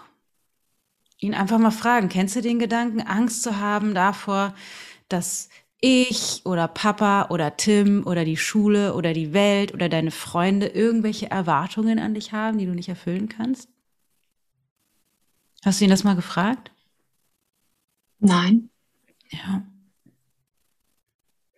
Und es ist besonders powerful, das zu fragen, wenn du ihm erzählst, wenn du erstmal selbst die Hüllen fallen lässt und sagst, das sind übrigens, dass du nicht von der Mutter zum, ne, von der starken Mutter zum depressiven, unfähigen Sohn sprichst, sondern wenn du sagst, so, ey, weißt du, ich selbst hab's auch nicht geschnallt. Ich habe oft so viel Angst davor, dass Menschen irgendwas von mir denken und dann halte ich am liebsten meinen Mund oder will mich unsichtbar machen oder zurückziehen. Ich kenne ich kenn das, ich kenne das ich kenne das so gut. Ich, ich, weiß nicht, ob ich das kenne, wie du dich fühlst, aber ich kenne diesen, ten, diese Tendenz, mich lieber rauszuziehen aus dem Leben. Und ihn einfach mal zu fragen, hast du manchmal Angst? Und dann kannst du ihn auch, das wäre eine Sache, die super machtvoll ist. Und das zweite, was ich dir empfehlen würde, wäre tatsächlich zu sagen, dich einmal zu entschuldigen für das, was du vermutest, was durch dein oder euer Verhalten bei ihm passiert ist. Du kannst ja sagen, ich habe ich habe da lange drüber nachgedacht. Mir ist bewusst geworden, dass du in dem Moment, wo du nicht mehr weiter wusstest, wolltest du zu einer Person gehen, die mit der du sprechen kannst in der Schule. Und es ist total okay, dass du das gemacht hast. Ich bin total stolz darauf, auf dich, dass du dir Hilfe geholt hast und dass du da irgendwie versucht hast, nicht jemanden an deine Seite zu holen. Das ist total super. Ich mache dir da überhaupt gar keine Vorwürfe. Es kränkt mich ist alles total fein. Ich habe da aber nochmal drüber nachgedacht. Und mir ist bewusst geworden, dass du dich bei mir nicht sicher genug fühlst oder mir nicht genug vertraust, dass du zu mir kommen wolltest. Und ich wollte einfach nochmal sagen, es tut mir total leid, dass ich mich so verhalten habe dir gegenüber, vielleicht die Jahre davor, dass das sich für dich nicht sicher oder stabil oder vertrauenswürdig angefühlt hat. Das ist jetzt super machtvoll, weil wir oft denken, wir müssten uns entschuldigen und haben dann Widerstand darüber, gegenüber uns zu entschuldigen. Und ich habe doch gar nichts gemacht und ich habe ja mein Bestes gegeben und eher rechtfertigen, also die so unser Verhalten oder unsere Haltung oder unsere Position zu rechtfertigen und damit weiter zu zementieren, weil wir Angst haben, im Unrecht gewesen zu sein und so Verhalten zu haben, dass wir das bewirkt haben, weil wir das vermischen mit Schuld, weil wir glauben, ich will nicht schuld sein, ich bin schuld daran. Und das Spannende ist, dass auf der Ebene, auf der ich spreche oder auf der ich jetzt das gerade ihr versucht habe zu erklären, da geht es überhaupt nicht um Schuld, sondern es geht darum, dass sie die Verantwortung für ihr Handeln und für ihr Muttersein übernimmt. Natürlich ist es alles hoch spekulativ oder interpretativ, weil sie weiß natürlich nicht, ob das an sich die Realität ist. Aber indem sie so mit ihm spricht, also sehr verantwortlich zu sagen, es tut mir leid, dass ich so war, dass du dich mit mir nicht sicher fühlen konntest, anstatt du hättest doch auch zu mir kommen können, ähm, äh, das, ich, ich wäre doch auch für dich da gewesen. Das stimmt nicht, sondern vom Ergebnis geguckt, hat sie sich eine, hat sie sich so verhalten, dass er sich nicht sicher gefühlt hat mit ihr, sonst wäre er zu ihr gekommen, um mit ihr zu sprechen.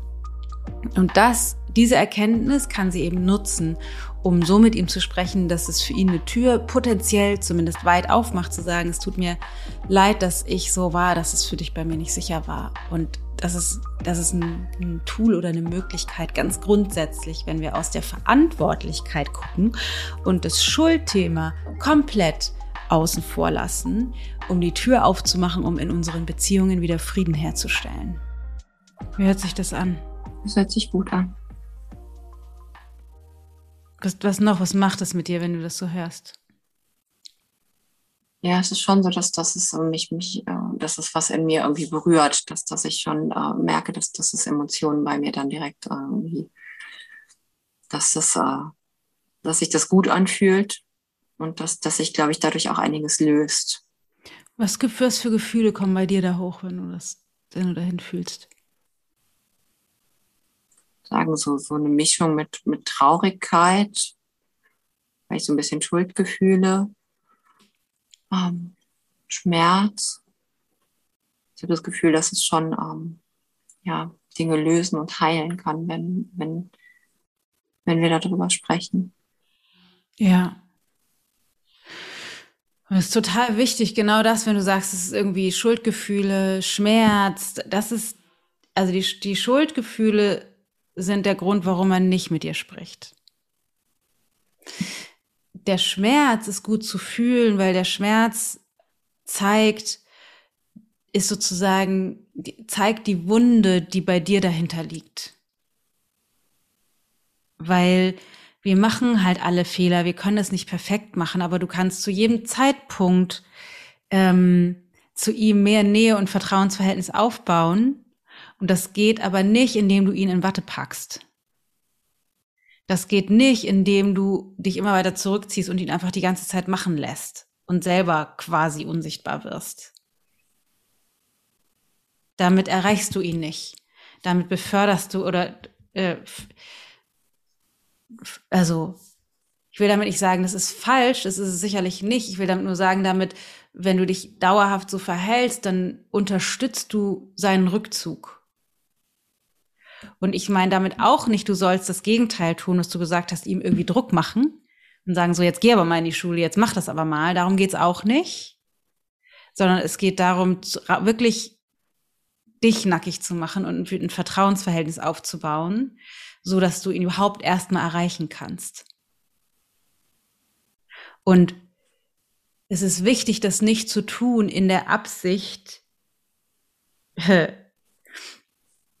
in der Absicht, ihn zu erreichen, was schwierig ist, sondern das einfach zu tun in der Absicht, dich zu zeigen, wie du bist und ihm eine Tür aufzumachen zu dir. Und du hast keinen Einfluss darauf, ob er durchgeht oder nicht. Du hast keinen Einfluss darauf, ob er das Angebot annimmt oder nicht. Das Einzige, was du machen kannst, ist immer wieder ein Angebot zu machen. Immer wieder ein Angebot zu machen. Immer wieder ein Angebot zu machen. Und auch und das ist tatsächlich super wichtig, ähm, auch zu sagen, stopp. Weil gerade, und ich kenne mich mit Depressionen nicht gut aus, aber gerade mit, ich sag mal, Krankheiten wie Depression oder es ist viel auch in Familien, wo Kinder sind jetzt mit Magersucht oder Drogenprobleme oder so, ist das Verhältnis also das Verhalten der Kinder hochgradig manipulativ bezogen auf das Verhalten der Eltern. Also die wollen durch ihr Verhalten auch die Eltern manipulieren und zwar nicht vorsätzlich. Das ist, ne, das ist, machen die, das machen die nicht. Oh cool, er sagt jetzt nicht, oh cool, ich ziehe mich mal jetzt zurück, weil dann und sag, oh, ich, das macht mir aber so einen Druck, wenn Papa mich anruft, dann macht sie das. Das macht er nicht vorsätzlich, man, ne? Und dennoch ist es wichtig zu verstehen, dass deren Verhalten auch und ich weiß, ich lehne mich jetzt hier weit aus dem Fenster und wenn jetzt irgendwelche Leute, die selber depressiv sind, depressiver, die werden wahrscheinlich auf die Barrikaden gehen, das ist auch okay.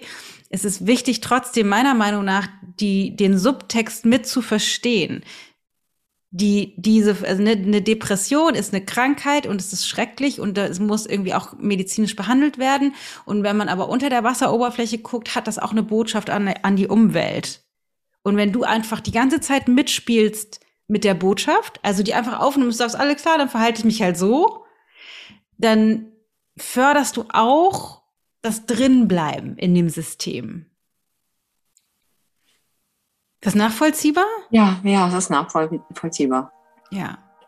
Das ist wirklich, wirklich wichtig zu verstehen, auch wenn das wahnsinnig tief geht und super komplex ist und noch viel schwerer umzusetzen ist in, im Leben tatsächlich. Aber gerade ähm, wir haben, viele von uns stecken in Abhängigkeitsverhältnissen. Das eine ist zum Beispiel, was ich jetzt gerade sagte, mit Kindern, die Essstörungen haben oder drogenabhängig sind oder auch sowas wie Depression, also irgendwie schwer, ich sag mal, psychisch ähm, im Ungleichgewicht sind, aber auch wenn wir Partner haben oder Freunde oder Eltern, also Menschen, mit denen wir in engeren Beziehungen stehen, passiert tatsächlich genau das Gleiche. Also wir müssen erst uns bewusst machen, wir haben diese Menschen nicht ohne Grund in unserem Leben.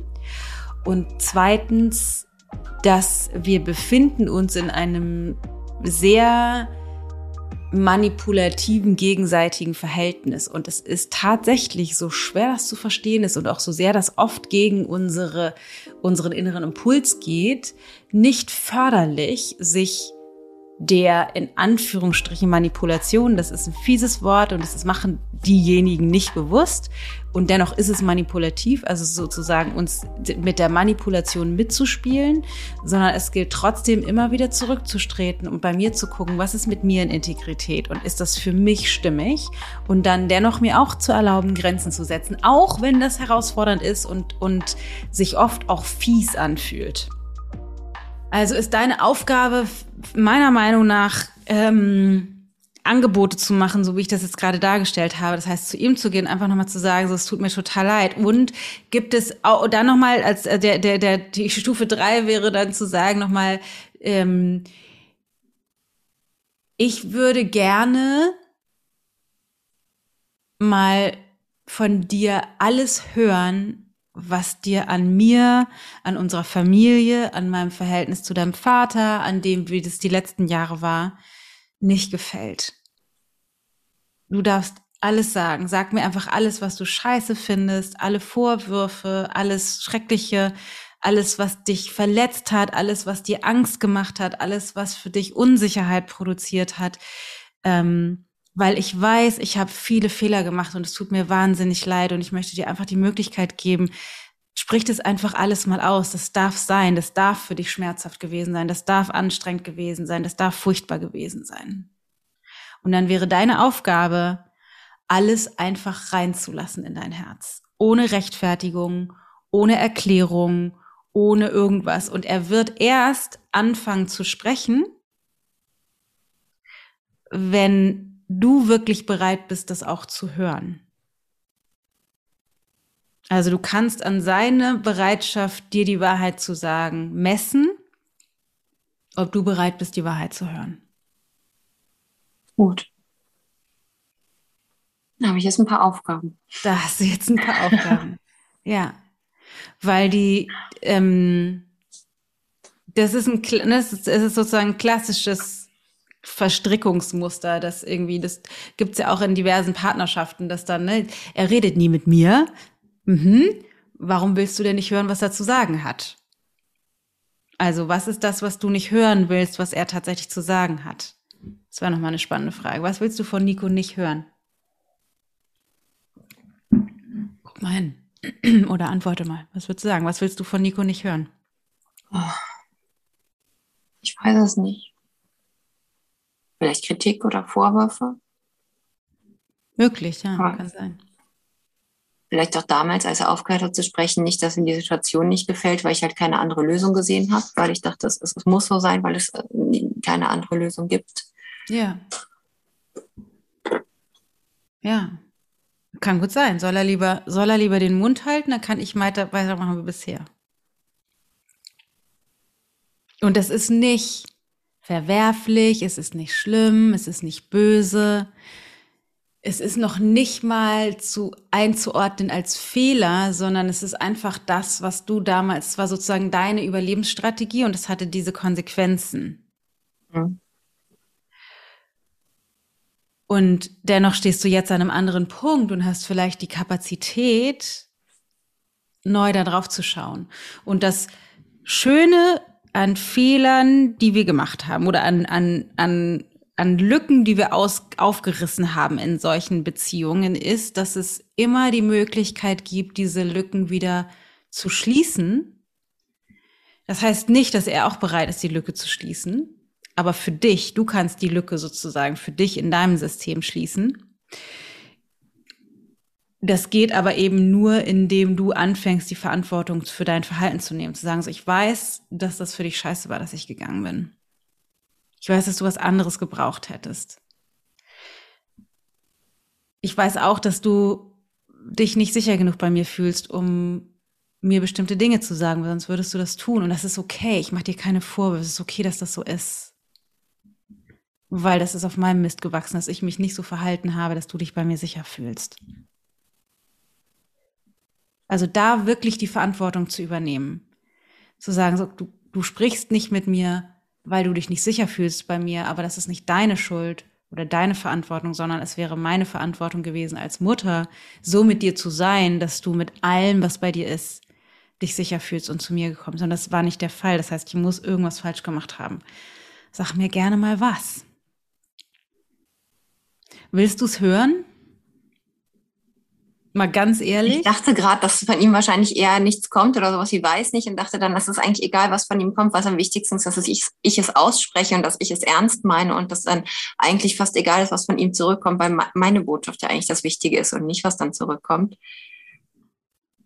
Ja, genau. Wobei du dennoch an seinem Verhalten messen kannst, ob deine Botschaft tatsächlich die Botschaft war, die du formuliert hast oder die Botschaft war, die du gesendet hast. Also, ne, die, ähm, was ich eben meinte, du kannst an seinem, an seiner Bereitschaft zu sprechen sehen, ob du hören willst, was er zu sagen hat. Okay. Und dennoch kannst du sein Verhalten nicht manipulieren, beschleunigen, verändern. Er kann erst sprechen, wenn es sich für ihn stimmig anfühlt und es wird sich erst für ihn stimmig anfühlen, wenn er sich bei dir sicher fühlt. Wichtig ist nur zu verstehen, dass du das nicht, also er wird sich nicht sicher fühlen, wenn du ihn in Watte packst.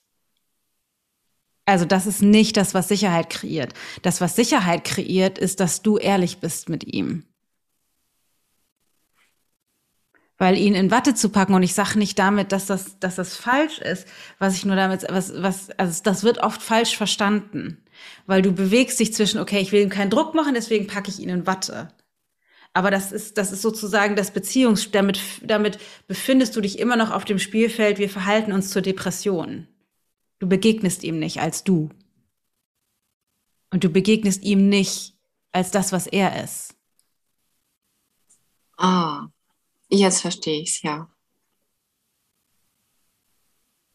Und die Depression und wie ihr euch auf dem Spielfeld verhaltet, ist nur ein, das ist, da seid ihr, ich sag mal, schon vom Pferd gefallen. Das heißt nicht, dass nicht, das heißt, die, die Geschichte die, die falsch abgebogene Geschichte mit der Depression und wie du dich dazu verhältst, da seid ihr, da seid ihr nur am ähm, Status quo erhalten, sozusagen. Also da befindest du dich nicht auf dem Spielfeld, eine Veränderung zu bewirken. Das, die kann nur auf einer tieferen Beziehungsebene passieren. Macht Sinn? Ja, macht ganz viel Sinn. Ja. Okay. Dann würde ich sagen, fängst du damit erstmal an.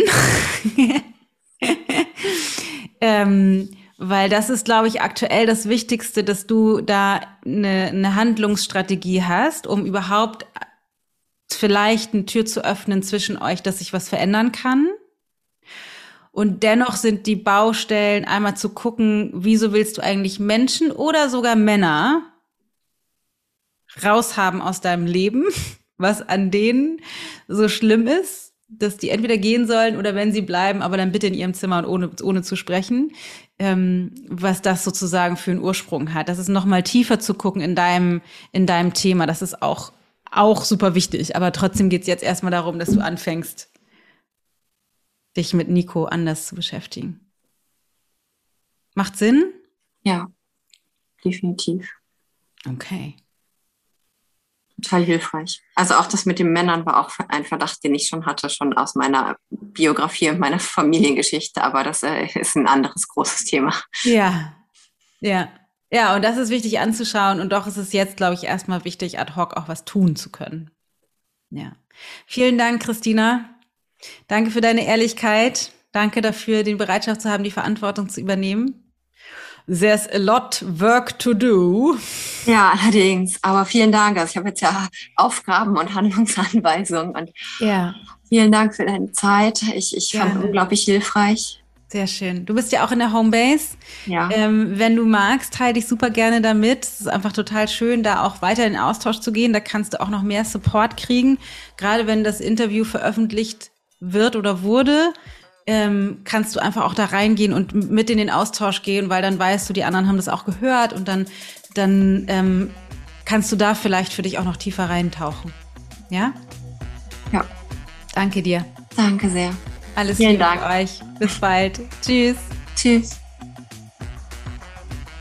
Ich hoffe sehr, sehr, sehr, dass du ganz viel mitnehmen konntest aus dieser Folge. Es ist einfach so unglaublich verrückt, wie viele Dinge in unserem Kopf passieren, von denen wir nichts mitbekommen und uns dann auf eine Art und Weise verhalten, als wären wir ferngesteuert. Aber die gute Nachricht ist, dass wir jederzeit Verantwortung übernehmen können, jederzeit Lücken, die wir selbst kreiert haben, vollständig machen können, wieder schließen können und im Grunde so wie neu starten können in der Beziehung oder die Beziehung zumindest auf eine neue Ebene heben.